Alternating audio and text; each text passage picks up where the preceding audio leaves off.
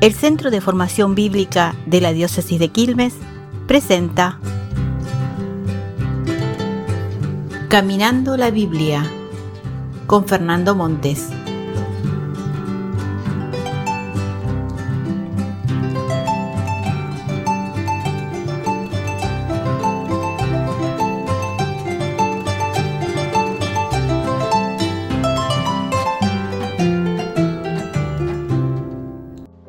Jesús padeció bajo el poder de Poncio Pilato.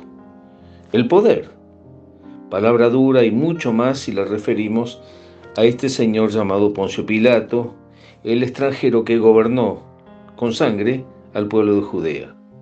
Miren este otro testimonio de un historiador de la época, de nombre Flavio Josefo.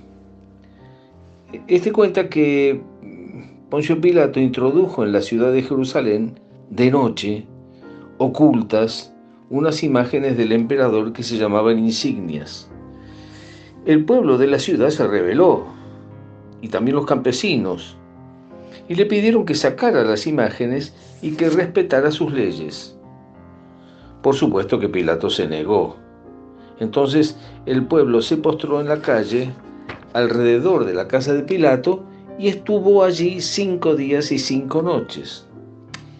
Por fin Pilato apareció y convocó al pueblo al estadio para responder a su pedido. Pero además ordenó que los soldados armados rodearan al pueblo. Y dijo a la gente que los haría trizas si no aceptaban las imágenes del emperador. Pensemos el terror de la gente al verse rodeada de tres filas de soldados romanos. Pilato ordenó desenvainar las espadas el pueblo se tiró al suelo desafiando las espadas de los soldados y Pilato ordenó retirar las imágenes del emperador. Tipo extraño Pilato, ¿eh? Es astuto, introduce las insignias de noche, amenaza al pueblo y al fin termina aflojando.